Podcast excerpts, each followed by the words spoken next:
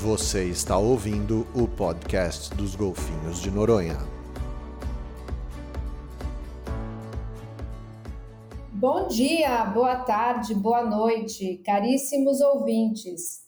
Aqui quem fala é Cíntia Gerling, coordenadora de Educomunicação Ambiental e Sustentabilidade do projeto Golfinho Rotador, que conta com o patrocínio da Petrobras.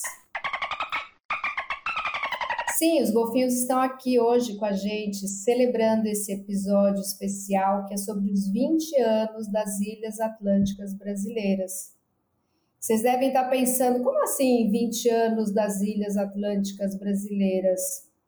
Pois é, hoje nossa prosa não é sobre as Ilhas Atlânticas Brasileiras, vamos dizer assim, minúsculo, né? Como Ilha Bela, Alcatrazes, Ilha do Mel, Ilha Grande, Floripa, entre tantas outras belas ilhas que a gente tem no nosso país.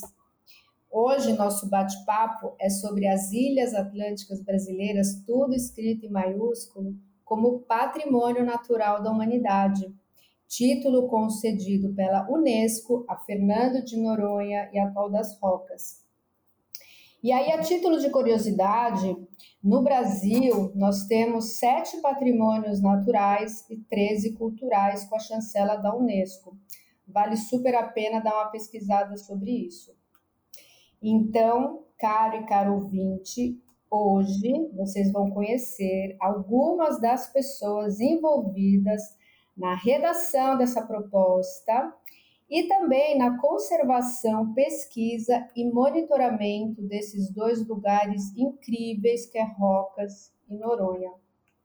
Sejam bem-vindos e bem-vindas Bia, Zelinha e Zé Martins. Vou pedir para vocês se apresentarem aqui para os nossos ouvintes que estão nos escutando. Começa, Bia, por favor. Olá, eu sou Beatriz Padovani, eu sou professora da Universidade Federal de Pernambuco, Departamento de Oceanografia, e é um prazer estar aqui com vocês. Bia, fala um pouquinho mais aí do teu currículo, né? Não seja tão modesta como sempre. Bom, é, eu sou bióloga marinha, me formei na Santa Úrsula, no Rio de Janeiro, fiz mestrado na FURG, Oceanografia Biológica, e depois eu fiz doutorado é, na James Cook University of North Queensland, na Austrália. Sempre trabalhei com dinâmica populacional de espécies marinhas, principalmente peixes, né, recursos pesqueiros, e também tenho me dedicado a estudar a ecologia de recifes de coral, monitoramento desses ambientes, e atualmente eu coordeno um programa ecológico de longa duração, um PELD, é, que, no qual nós estudamos a ecologia da paisagem marinha. Trabalho também com pesca artesanal e com gestão pesqueira em geral. Então tá, melhorou, né? Tem, tem mais coisa, mas a gente vai conhecer isso aí ao longo da nossa conversa, né? É, Zelinha, por favor, se apresente. Boa tarde, bom dia, boa noite para todos. Seguinte, eu sou Maurizélia de Brito Silva, mas sou conhecida como Zélia Brito, sou servidora pública federal há 37 anos, dentre os quais 30 anos dedicada à reserva biológica do Atol das Rocas, primeira unidade de conservação marinha criada no Brasil, e sou chefe da unidade desde 1995 e trabalho com fiscalização, monitoramento ambiental, pesquisa e educação ambiental. E, e é isso. Estamos aqui para uma conversa legal e conhecer o trabalho dos nossos amigos. É, Zelinha é um mulherão, né, Zelinha? O que você já enfrentou, daqui a pouco a gente vai conhecer umas histórias aí de rocas que ninguém conhece. E Zé, por favor, você, Zé Martins, é, boa tarde, Zé Martins, sou oceanógrafo, sou analista ambiental do Instituto Chico Mendes de Conservação da Biodiversidade, lotado em Fernando de Noronha, no ICMBio Noronha. E fui, tive a felicidade de ser um dos convidados a elaborar essa proposta há 20 anos atrás. E é um prazer estar aqui com, a, com essa equipe de mulheres maravilhosas. Tá, não quer falar mais nada sobre você? Já está satisfeito com sua apresentação? Acho que sim. então tá. Se vocês são tão humildes e modestos assim, a gente vai conhecer melhor vocês ao longo da conversa. Zé, você que já está com a palavra, então, é, eu sei que você foi um dos escritores, né? Da, da proposta para aquisição do título, certo? É isso mesmo? Isso mesmo. É, desde, as, desde a década de, do século passado, 1997, 98, o Ministério do Meio Ambiente estava com essa ideia de receber o título de Patrimônio Natural da Humanidade para o arquipélago Fernando de Noronha.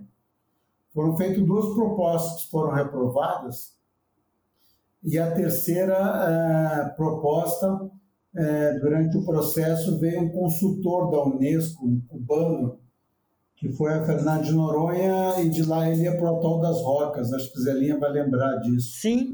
E não tinha, não tinha ninguém para acompanhar ele é, na ocasião. E daí o Zé Pedro, que era secretário de Biodiversidade, me intimou. Eu não era funcionário público na época, mas ele me intimou acompanhar ele nessa expedição a Rocas. E daí eu fui e na conversa ele não estava nem um pouco disposto. Por ele, Noronha não seria patrimônio de jeito nenhum.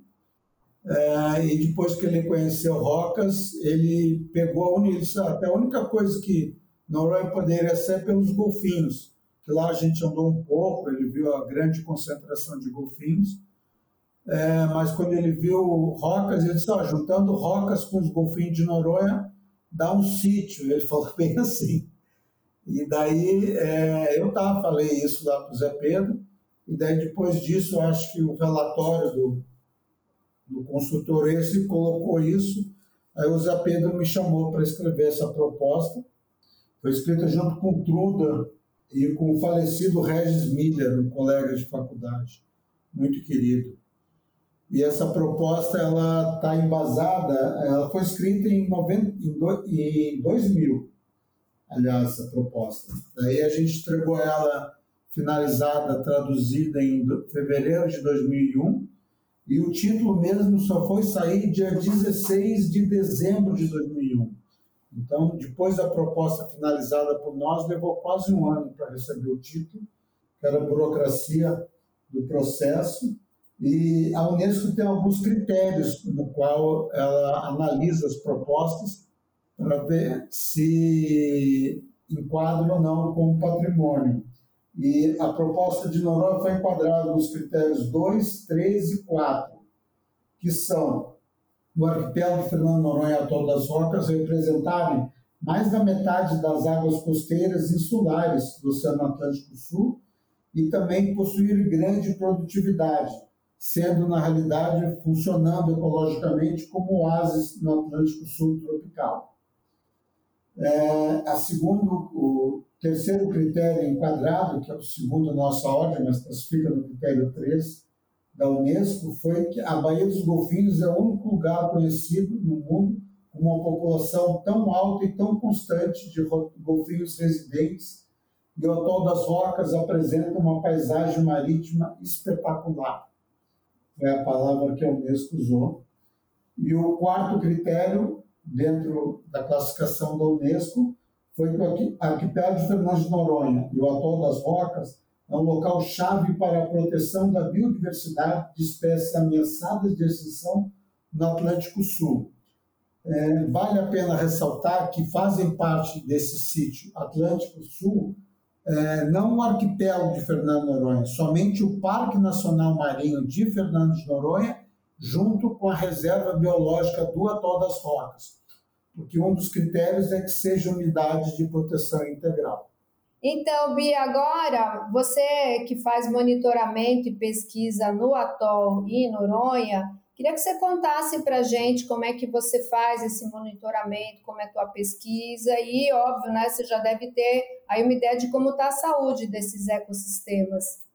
Legal, então, Cíntia, é, a gente faz lá desde 2002, né, que nós começamos com um programa de monitoramento baseado no protocolo RIFCHEC, é um protocolo ligado à rede global de monitoramento, que é uma rede que se formou a partir de 1997, pela percepção de que os recifes de coral do mundo estavam sofrendo com impactos humanos, mas que não haviam protocolos padronizados, né, nem, nem é, é, organizações assim é, mais globais que cuidassem desse monitoramento e, consequentemente, que reportassem sobre o estado de saúde dos recifes e pudessem assim orientar medidas de conservação.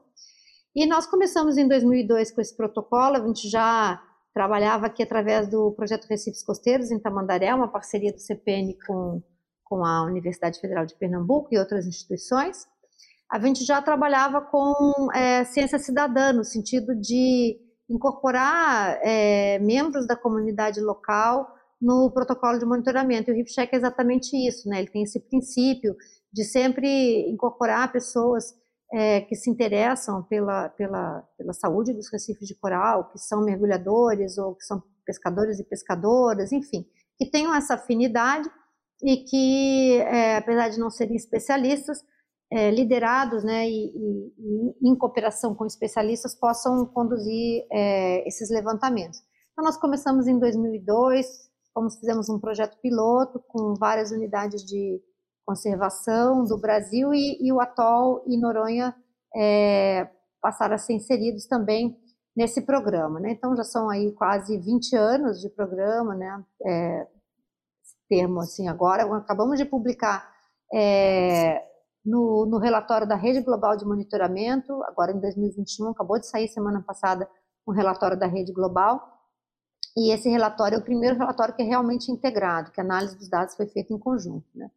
E antigamente, assim, sempre haviam relatórios, a Rede Global sempre reportou, mas os relatórios ou eram é, é, um compilado de relatórios individuais ou relatórios regionais. Então, a gente participou desse relatório global agora, o que eu acho que fecha esse ciclo né, de monitoramento que a gente tem feito e fecha muito bem.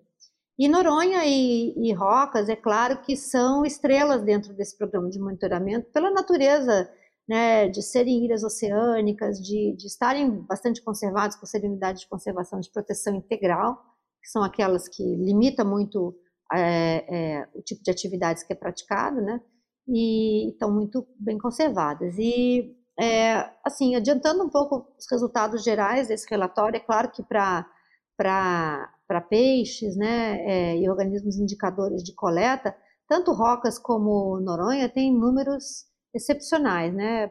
Rocas ainda mais extraordinárias. E, além de tudo, sendo ilhas, tem uma característica de concentrar, né? Uma pequena plataforma é, continental, então tem essa concentração de recursos, mas além de, de, de terem abundância de organismos, né? Por, por não ter exploração pesqueira, é, tem também é, uma presença muito significativa de, é, de, de, peixes, né, que são de topo de cadeia, lasmobranques, né, é, tubarões e raias, e, e, e peixes também que, que estão no topo da cadeia, então são mais procurados pela pesca e também mais sensíveis à pesca, né? até alguns incluídos em, em listas de espécies ameaçadas.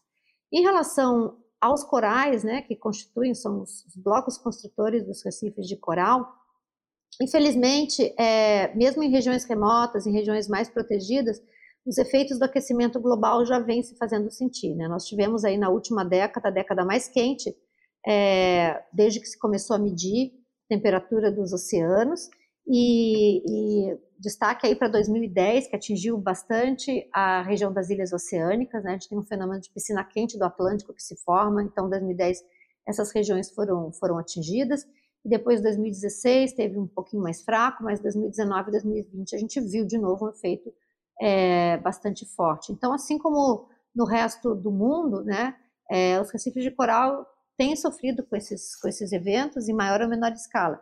E a chave da saúde desses ambientes está na resiliência, que é a capacidade que eles têm de retornar ao estado é, anterior depois de serem atingidos. E isso é conferido pela conservação geral que nós podemos trabalhar para melhorar. Então, nesse sentido, a gente tem muita esperança e, e os indicadores dizem que a capacidade de recuperação é, tanto de Rocas como de Noronha, é bastante boa. Né? Os eventos que a gente observou de branqueamento, a gente teve uma recuperação subsequente muito boa. Mas a gente precisa continuar investindo nisso, né? melhorar onde for possível.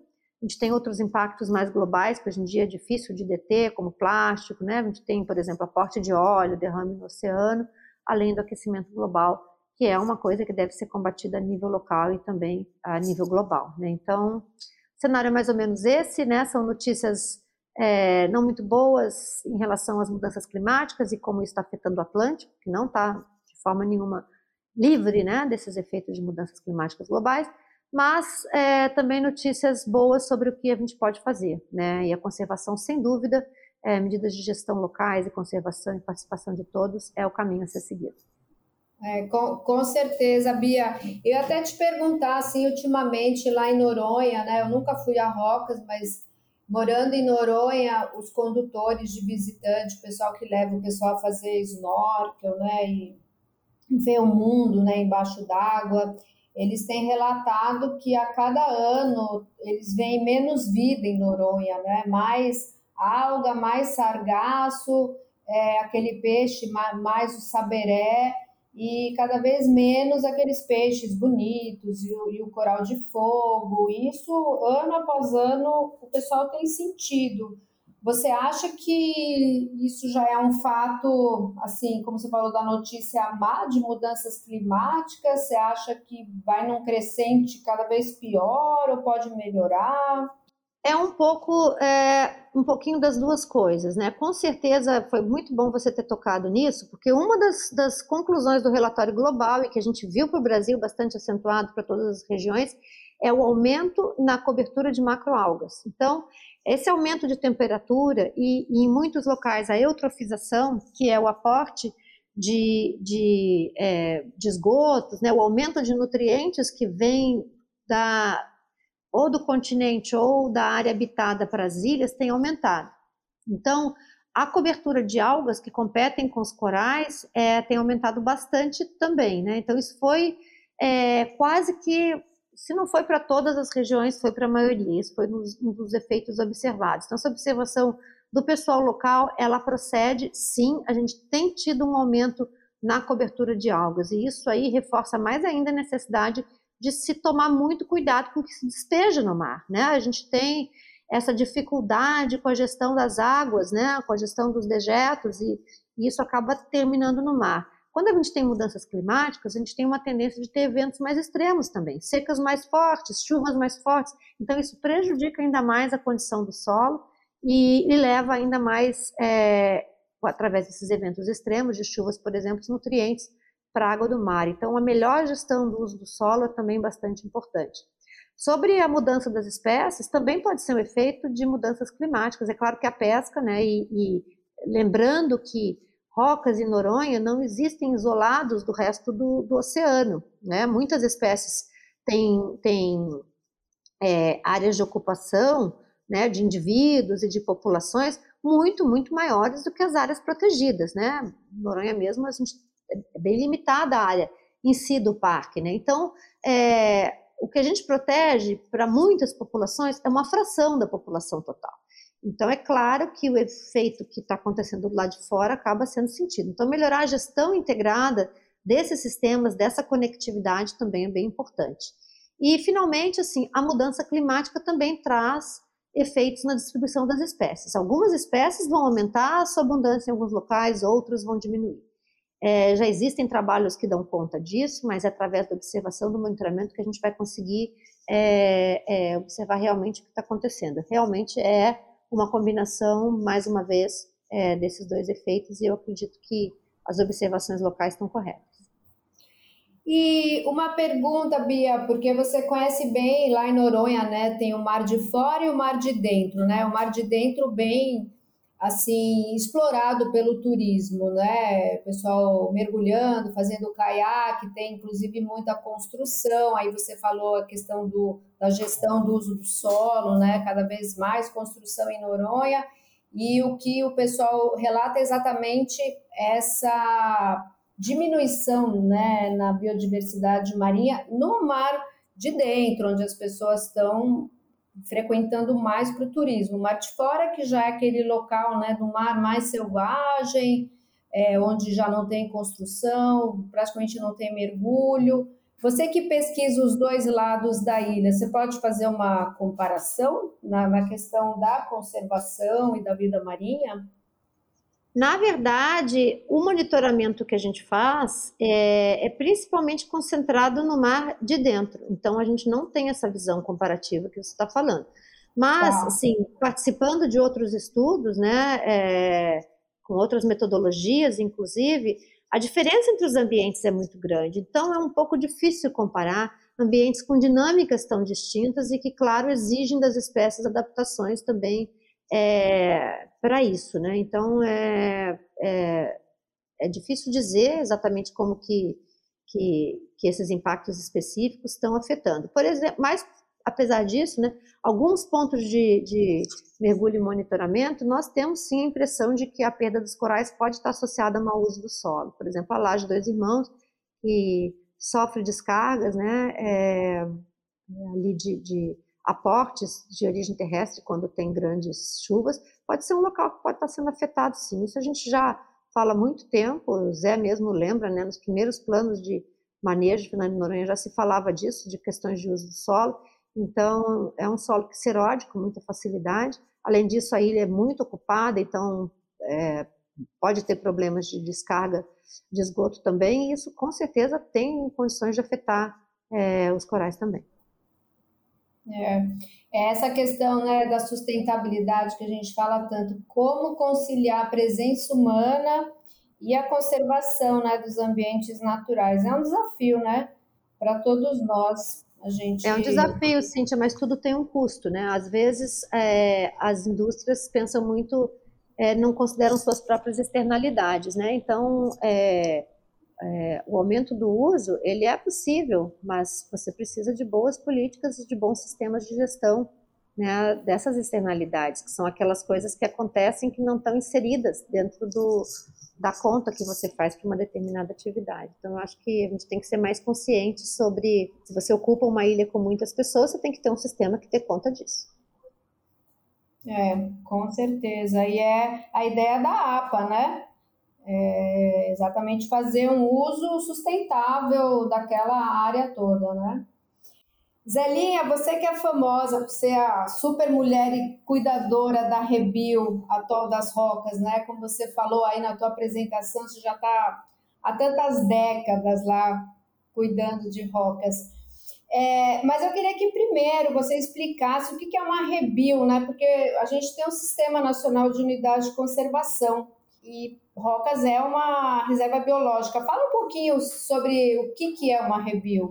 Então, é, o Sistema Nacional de Unidades de Conservação, ele fala que as áreas protegidas, né, que são as unidades de conservação, são espaços territoriais protegidos por lei, incluindo a, as águas jurisdicionais brasileiras, que têm um propósito maior de proteger biomas, espécies de fauna e flora, espécies ameaçadas, populações tradicionais, indígenas, recursos naturais e etc. Mas no caso da Rebio Atol das Rocas, ela tem a finalidade de preservar a natureza, admitindo apenas uso indireto de seus recursos naturais. E, evidentemente, que através de, de regras e normas. Então, o plano de manejo é, é, um documento que, que auxilia, né, que, que norteia as atividades que vão acontecer nas unidades de conservação, sejam elas de proteção integral sejam elas de uso sustentável, né? que no caso de uso sustentável vai conciliar a conservação da natureza com, com um uso sustentável dos seus recursos naturais. Né? No caso, temos a APA, a área, né? Floresta Nacional, Reserva Extrativista, Reserva de Desenvolvimento Sustentável. E no caso de proteção integral, temos as mais restritivas, que são estação ecológica e reserva biológica, e temos também parques nacionais, refúgio de vida silvestre, monumentos naturais. E no caso do atol, ela é de proteção integral completa, porque nós não temos população residente na área da unidade de conservação, que a área da unidade é o atol que é esse, esse Recife de forma fechada, que tem uma área interna de 5,5 quilômetros quadrados, e as águas que o circundam até mil metros de profundidade. Então, dentro da área da unidade de conservação e nem em seu entorno, nós temos é, populações residentes. Então, é um ambiente que, que, que realmente é uma zona de abrigo, de alimentação, de reprodução, de dispersão para diversas espécies animais. É, é um ambiente no qual a biodiversidade é, realmente manda e tem uma importância ecológica, é, uma alta produtividade biológica que torna Rocas um, um, um santuário ecológico, um, um, oásis no meio do Atlântico. Então, Rocas, apesar é, de todos os problemas que, que passou com a pesca ilegal, nós podemos dizer que é uma, uma unidade de conservação de proteção integral com 80% de, de sucesso em sua gestão, em sua efetividade, em seus objetivos de criação. É, e é, é diferente, né? Porque, por exemplo, Rebio, lá em Roca, se você quiser como turista visitar, não pode, né? Ou pode, Zelinha? Não, né? Não, no caso da reserva biológica do Atol das Rocas, não. É, Rocas é um, é um ambiente muito frágil, né? É, também onde, onde você pisa no atol, você pisa em vidas, então a gente tem que ter muito cuidado. Rocas é, um, é uma maternidade natural, é um santuário. A maior parte da população de Rocas, a população de animais, estou falando da questão da biodiversidade marinha insular, é, a maior parte são de fêmeas, a maior parte é de fêmeas os animais vão para rocas para se reproduzir.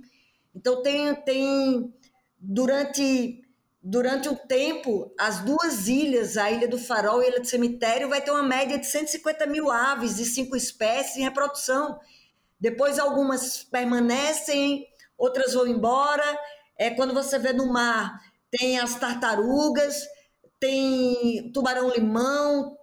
Quando acaba a reprodução do tubarão-limão, eles vão embora ficam os neonatos, os jovens e poucos adultos. Aí chegam os tubarões lixa, aí chegam populações de 30, 40 indivíduos, reproduz, depois esses indivíduos vão embora.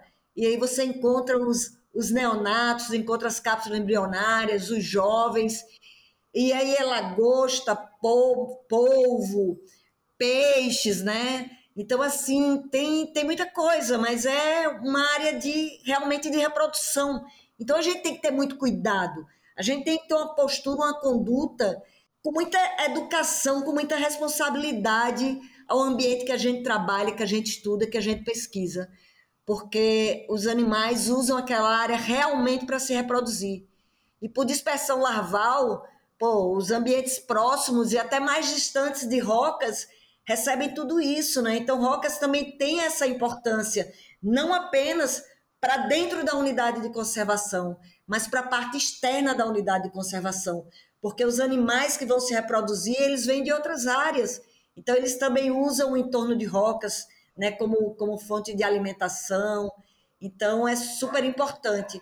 E é importante a gente manter Rocas patrulhado diariamente, é, um, é uma atividade que acontece de forma ininterrupta há 30 anos, para evitar a presença de, de pescadores ilegais, né? de pescadores dentro da área da reserva, de embarcações particulares, principalmente embarcações que estão indo ou voltando para Noronha. Apesar de, de ter na carta náutica que não é permitido, eles ainda insistem, entendeu? Mas, mas é isso, não é aberto para nenhum tipo de atividade comercial, nem pesca, nem, nem turismo, nem casas de veraneio, nada. É proteção integral, pensando realmente na, na proteção, na conservação do único atol do Atlântico Sul e da sua fauna e flora, tanto marinha quanto insular. É, e quando a gente pensa, né, uma área tão pequena, né, apenas é tão pouco que é proibido no Brasil dessa forma, né? E aí as pessoas ainda reclamam, mas a porcentagem onde tudo pode é tão gigantesca, né? que isso representa 0,00000, né? Então não tem o que reclamar não, tem que ser mesmo é fechado e proibido e manter esse berçário aí de vida. Zelinha, conta aí alguma história. Eu sei que você é boa de contar história. Conta uma assim que você tem na lembrança, pode ser ruim, pode ser boa, qualquer coisa aí de Rocas, porque é, é um lugar que, como grande parte das pessoas jamais visitarão, mas tem histórias, né?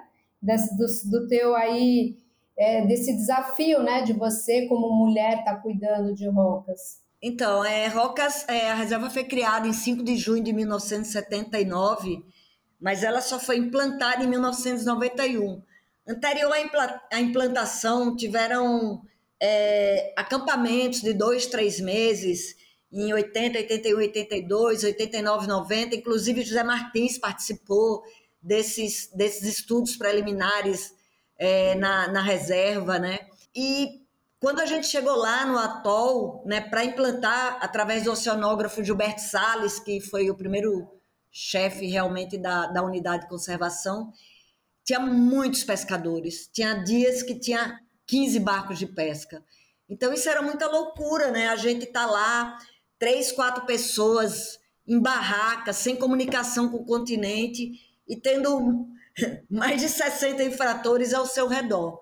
E isso era uma coisa que me incomodava muito, sabe? Apesar de eu ter sido criada no meio dos pescadores, de tudo, de toda a minha vivência no mar ter sido através da convivência com os pescadores de Pipa, Cibaúma, Tibau do Sul, é, eu estava ali para proteger o atol. E a gente, com o apoio do Gilberto, dos pesquisadores, dos nossos voluntários e estagiários, a gente começou a, a correr atrás de barcos de pesca usando, usando barco inflável não era uma coisa né, muito, muito legal, né? Porque os caras usavam arpão. Se eles arpoassem o barco, a gente nunca mais voltava para o atol por causa das correntes, né? Por causa das dificuldades.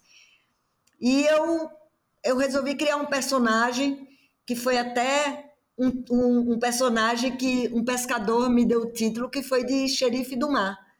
Ele começou a, a, a me chamar. Primeiro ele xingava a gente, e depois ele viu que a gente não ia desistir e aí ele começou a me chamar de xerifa do mar. É, agora, agora aqui tem essa xerifa do mar que vai mandar em tudo. Então, esse personagem eu absorvi para ganhar confiança e força no meu propósito de vida, que era realmente inibir a pesca e fazer do atol uma unidade de conservação é, realmente é, protegida, cuidada, pesquisada seu propósito de criação fosse efetivado, né? Então, eu vivi muito tempo com esse personagem. Hoje, graças a Deus, a gente a gente conseguiu diminuir muito o impacto da, da pesca ilegal, então ainda tem no entorno da unidade, de vez em quando entra um barco, mas através do PREPS, né, que é o Programa de Rastreamento de Embarcação Pesqueira via satélite, a gente consegue autuar essas embarcações e as embarcações é, artesanais que não estão no PREPS, né, porque o PREPS é acima de 15 metros, a gente consegue monitorar através de, do, do próprio visual, através de escuta de rádio, com drone, é, a gente tem um radar comprado pelo GFMAR, é, através de, de, de câmeras fotográficas, subidas do farol. Então a gente se se cercou de todas as formas para proteger o atol.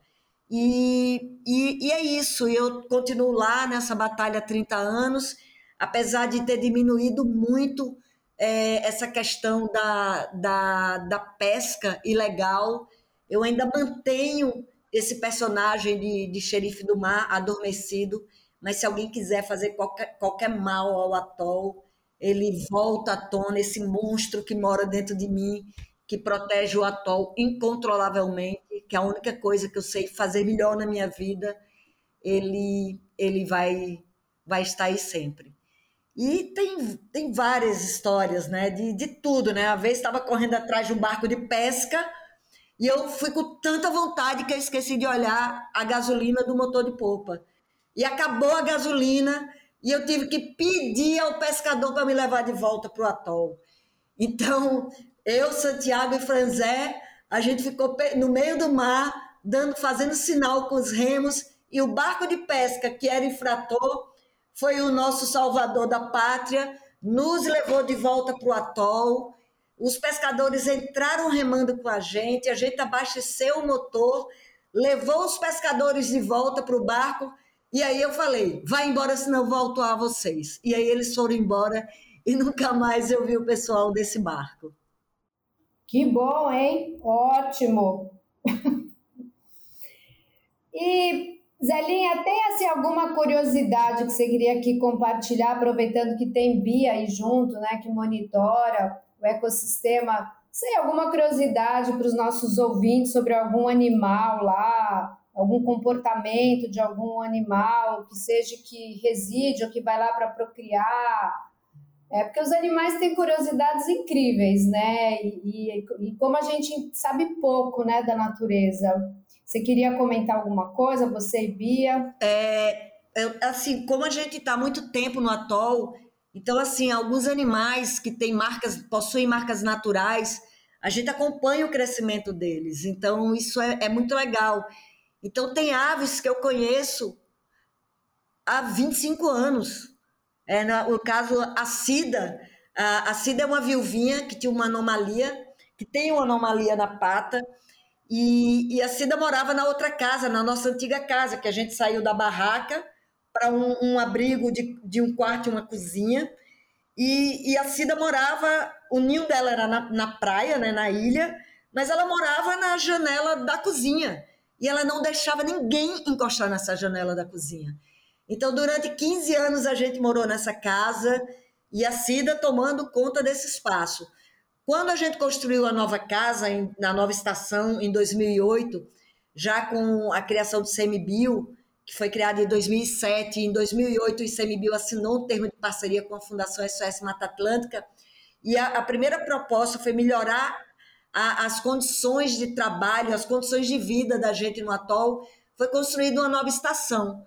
Então, uma estação com três alojamentos, cozinha em cima de um deck, com duas varandas, sombra, energia solar, internet via satélite.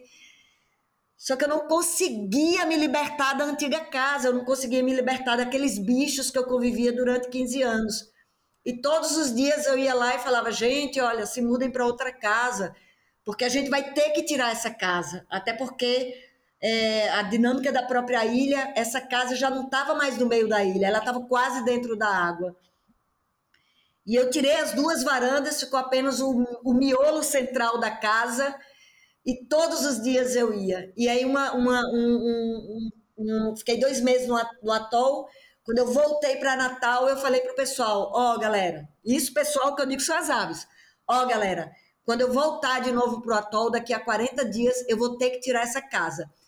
Quem se mudar para lá se mudou. Quem não se mudou vai ficar sem esse espaço.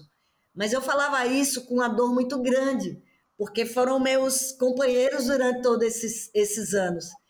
E aí um dia a Bárbara me liga e fala assim: chefia, chefia, a Cida se mudou para outra casa. O ninho dela agora é vizinho à escada da nova estação. Então foi a Cida, foi a Fresquinha, foi a Pirata, Todas aquelas aves que ficavam na casa antiga, elas se mudaram para nossa nossa nova residência. E aí eu pude tirar a casa sem, sem culpa nenhuma de ter desalojado as aves do atol. E a gente conhece tubarão, tem a Lucrécia, que tem uma mordida na, na caudal, tem dentão, tem dentão que morava na piscina, na, na Barreta Falsa.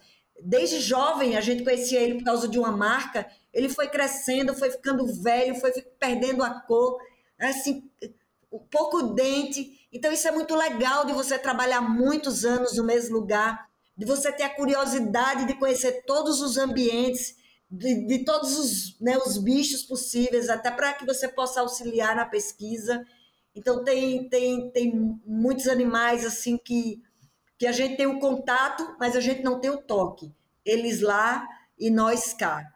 Mas é, é, é, muito massa poder acompanhar essa evolução também de, de quantidade de bichos por causa da pesca que não ocorre mais, a quantidade de lagostas, de peixes, de moluscos que tem no atol. é, é muito grande e, e é um orgulho poder ter participado de tudo isso. Que, que história linda, Zelinha. É, são como filhos, né, para você. A gente que trabalha com animais, a gente também lá no projeto Golfinho Rotador, que a gente também faz foto ID dos golfinhos, e aí a gente tem ou os nomes ou números, né? A gente identifica e, e vê aquele animal ano após ano, depois de muitos anos a gente revê um animal que faz tempo que a gente não vê. É, isso é, é fantástico, né? É bem emocionante, inclusive, né?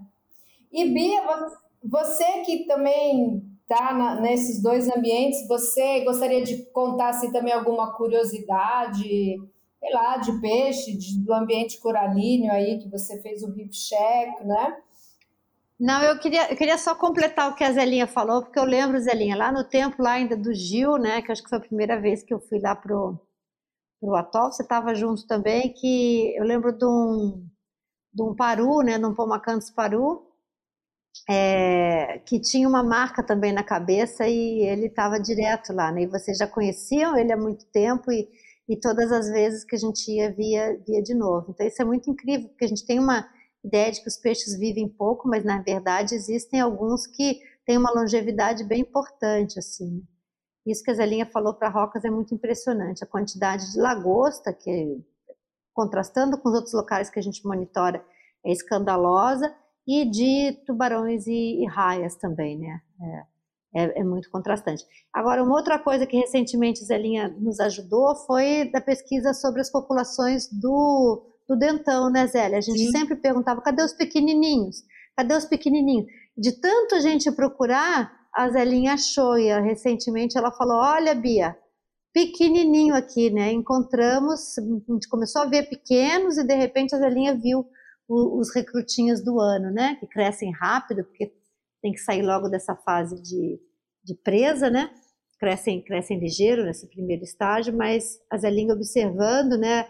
A gente conversando sobre a pesquisa, sobre a curiosidade, a gente já estava estudando as populações de, de dentão comparando as populações de dentão, para ver a conectividade entre os bancos oceânicos, Fernando de Noronha e a costa, e fazendo sempre essa pergunta, como é que era o recrutamento, né? que, que tipo de ambiente é, que essas espécies que na costa utilizam ambientes costeiros, manguezais, que ambiente que eles usam nesses outros locais, né, que não tem essa, essa disponibilidade.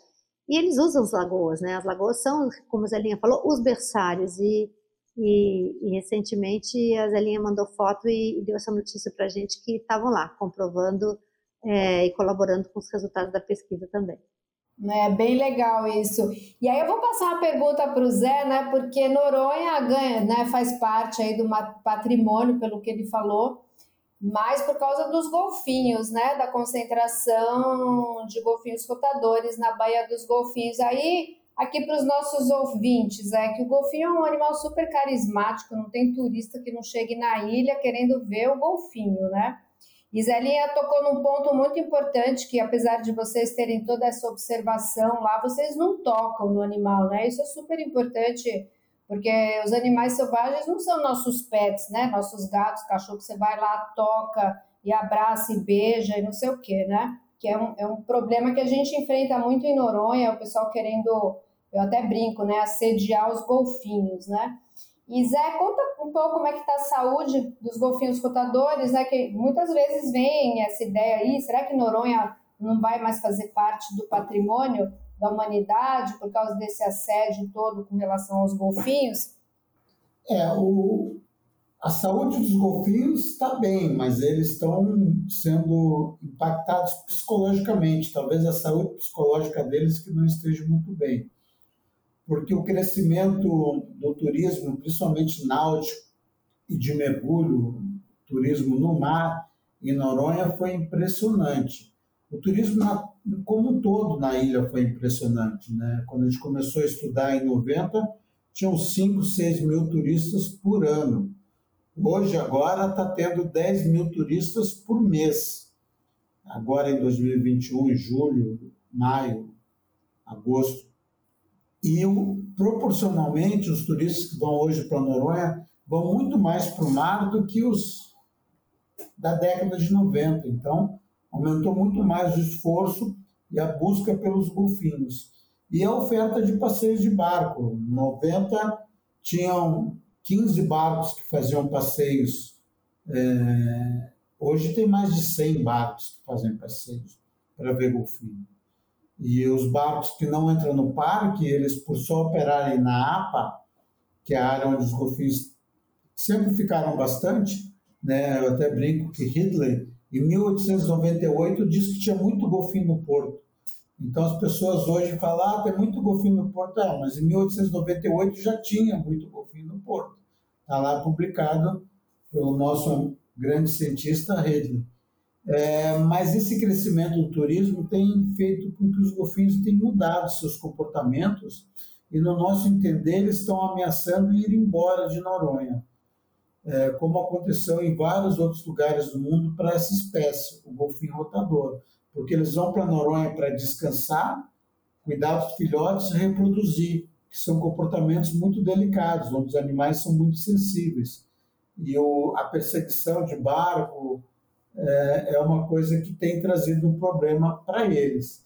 E ao mesmo tempo que essa perseguição de barcos traz um problema, a gente entende que se ela fosse feita de uma maneira adequada, ela poderia ser um grande agente sensibilizador.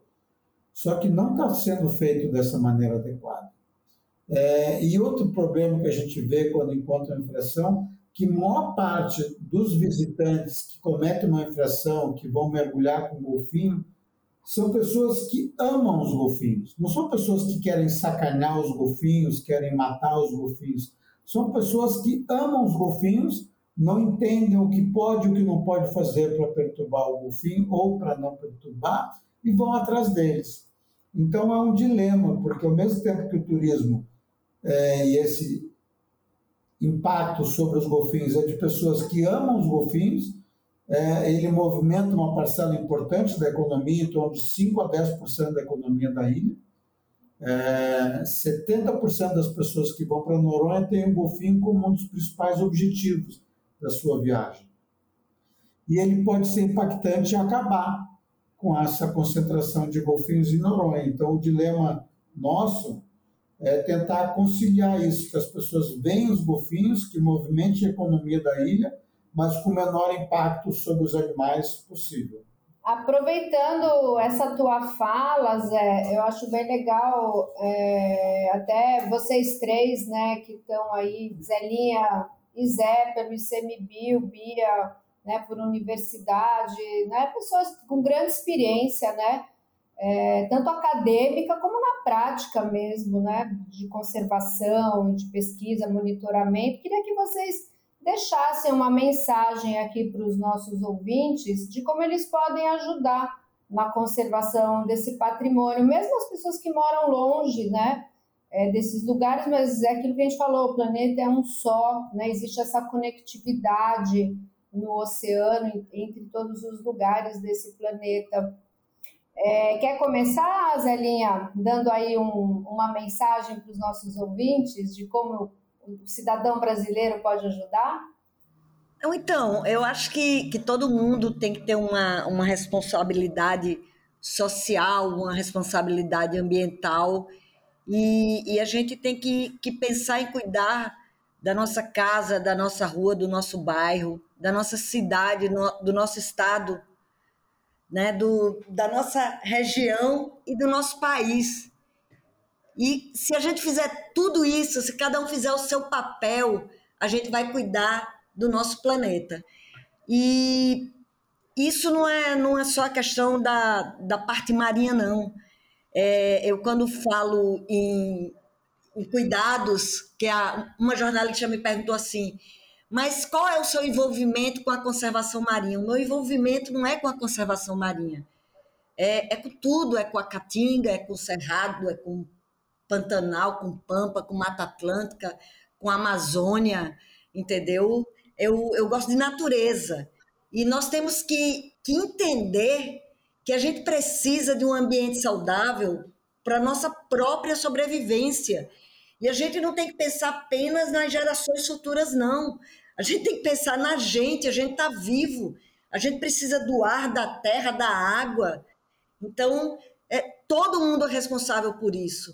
Não é o político, não é o servidor do ICMBio, não é uma ONG ambientalista, não é um professor, não, somos todos nós. Então, se cada um fizer o seu papel de, de, de cidadão, né, de cidadã, de ser humano, a gente vive num ambiente melhor. Entendeu? Eu achei que com a pandemia muita coisa ia. As pessoas iam ver o mundo diferente, mas eu vejo que não.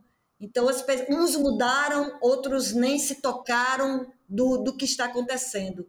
Então, que cada um faça o seu papel, porque a gente vai viver num mundo melhor. É isso.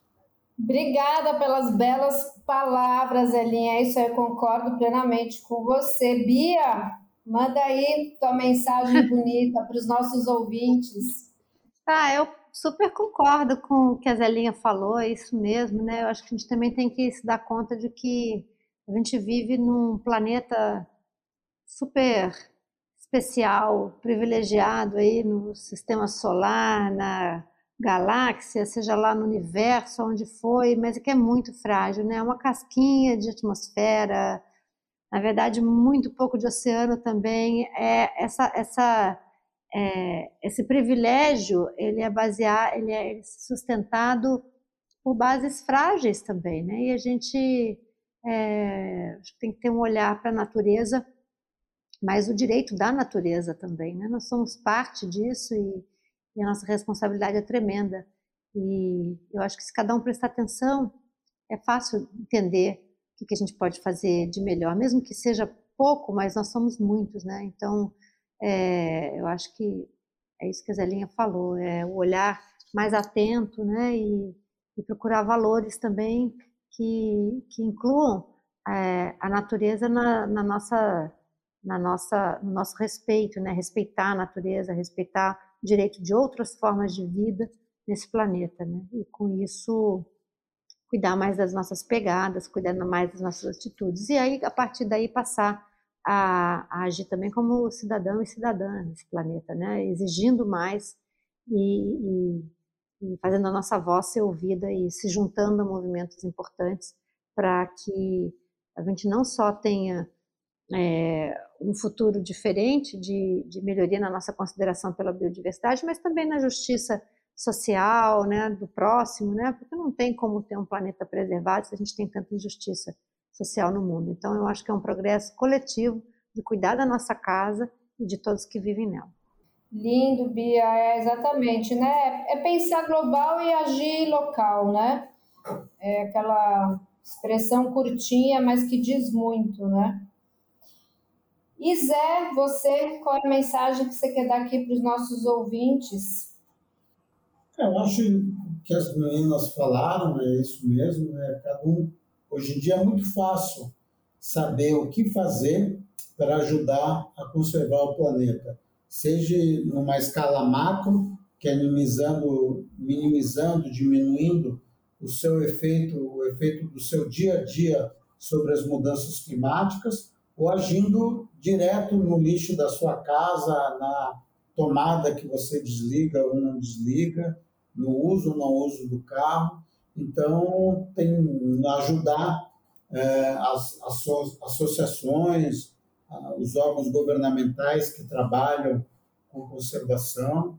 Então, é fácil, basta a gente querer e todo mundo assumir um pouco dessa responsabilidade. Agora está sendo está para ser votado na ONU, na Comissão de Direitos Humanos, que vai ser um direito humano, o direito ao bem-estar, a, um, a, um planeta conservado, um meio ambiente conservado, vai ser um direito humano reconhecido pela ONU.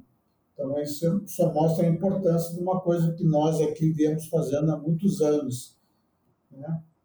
E é um prazer estar aqui falando com vocês, é, com os ouvintes do canal do Golfinho e com essas mulheres maravilhosas. Obrigada pela oportunidade. É, eu tenho, sempre quando eu dou minhas aulas de educação ambiental para as crianças em Noronha, eu coloco o artigo 225 da Constituição nossa, né, do Brasil, e é um artigo lindo, né, porque fala que todos nós, cada um de nós, cidadão, é, ou, instituição pública, que seja, cada um de nós temos o dever e o direito né, de cuidar do ambiente natural. É, então é isso, né? Só depende de nós, de cada um de nós, né? Não adianta jogar a culpa para lá, a culpa para cá, é cada um de nós ajudando aí na, na conservação dos recursos naturais, quaisquer que sejam eles, né? Ô, Cintia, posso falar uma coisa? Ah, claro, estamos aqui para falar. é, eu acho que a gente tem mesmo que ter o nosso, é, a nossa contribuição individual, né? Mas eu acho que a gente tem que também ter uma é, é, uma iniciativa de, de, se informar e de entender o que se passa no mundo como um todo, né? Porque é, ao mesmo tempo que é importante a gente ter essas ações e separar o nosso lixo, a gente tem que entender os processos mais numa escala macro, né? Porque a escala é, dos impactos e a escala das transformações às vezes passa por lógicas muito superiores às individuais, né? E você tem indústrias é, forçando padrões que, que cidadãos cidadãos comuns não conseguem reverter em isolado, apenas fazendo suas tarefas domésticas o melhor possível diariamente. Né? A gente precisa de entender esses processos e cobrar desses processos, dessas lógicas reversas, né? diminuição de produção de poluentes, diminuição de externalidades das indústrias, né? as indústrias que, que que, é, que geram processos e que fica para a sociedade resolver é, o, o, o que sobra delas. Então, muitas vezes, o problema não é de solução individual, mas de solução coletiva. E a solução coletiva passa por decisões e cobranças mais completas, entendeu? Mais globais. É, e eu acho que nós precisamos nos conectar nesse sentido também. Hoje em dia existem as ferramentas de conexão, de compreensão, de educação. Também acredito muito na educação de gerações futuras, mas nessa educação que esclarece sobre os processos, como eles são, né? E, e sobre os impactos de realmente onde eles vêm, quais são as suas motivações. Então, eu acho que a gente precisa mudar muita coisa, muito rápido, é, mas eu tenho fé nos cidadãos e cidadãs que estão se formando agora e que vão ter acesso a nível de informação que talvez nós não tivemos, né? E que com isso vão conseguir influenciar talvez de uma maneira mais é, importante. Ah, mas isso que você falou, Bia, super procede, né? O, o, minha, pós, minha pós-graduação foi em gestão e tecnologias ambientais exatamente voltada para essa gestão de empresas e indústrias, né, que tenham um impacto é. socioambiental negativo, né? Uhum. E hoje tem muita ferramenta, tem muita tecnologia. A questão é mudar esse padrão, né, do, do, do crescimento, da, da extração dos recursos, da produção, do descarte, né, todo esse ciclo, né, porque em cada um desses ciclos, desde a extração até o descarte, é, tem muita falha no processo, tem muito desperdício, né? é, é, é muito impactante, enfim. E, e, e, já se tem hoje tecnologia para se melhorar todos esses processos. A questão é, mas é às realmente... vezes não tem interesse, né? Porque nem tudo é. é só dinheiro, né, Cíntia? Nem tudo é dinheiro, é valor das coisas. Tem coisas que não têm valor material que você possa atribuir a elas.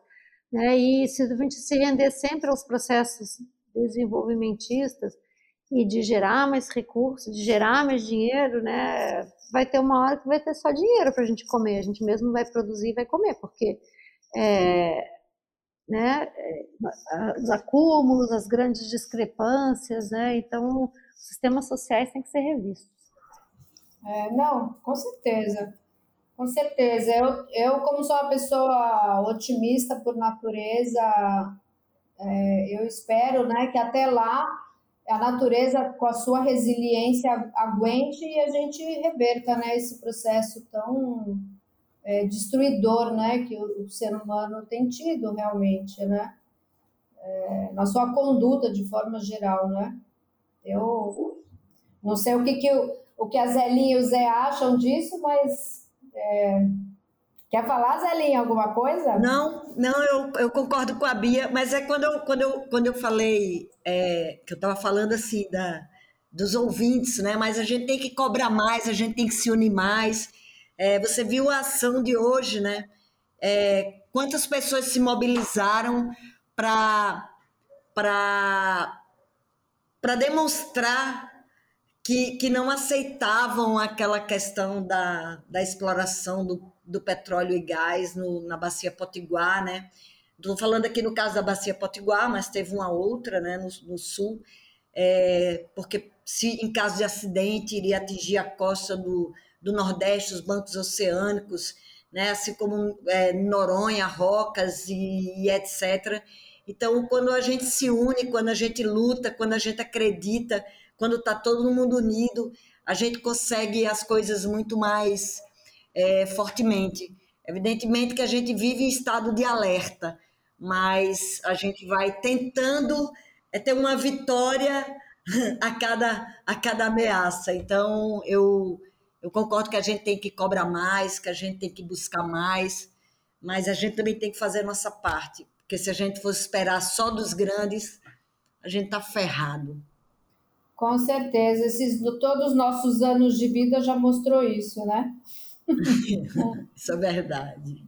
Mas é isso. Mas estamos todos juntos. É isso. Bom exemplo, Zélia, bom exemplo. Estamos todos juntos. Sim, estamos todos juntos e a gente convida nossos ouvintes, né, para estar tá junto com a gente, seguir aí nossas mídias e tá por dentro aí do mundo de rocas, mundo de Noronha, mundo dos golfinhos, lá da APA Costa dos Corais, esse lugar também lindo, onde a Bia mora, atua, né, ali, Pernambuco, Alagoas, que é lindo aquele lugar também, né? A gente convida aí nossos ouvintes a, quando nos visitar, aquilo que é, Bia também falou, se informar, né? Quando a pessoa vai para essas unidades de conservação, quando é possível visitar, tipo Noronha, a Pacosta dos Corais, que as pessoas se informem, né?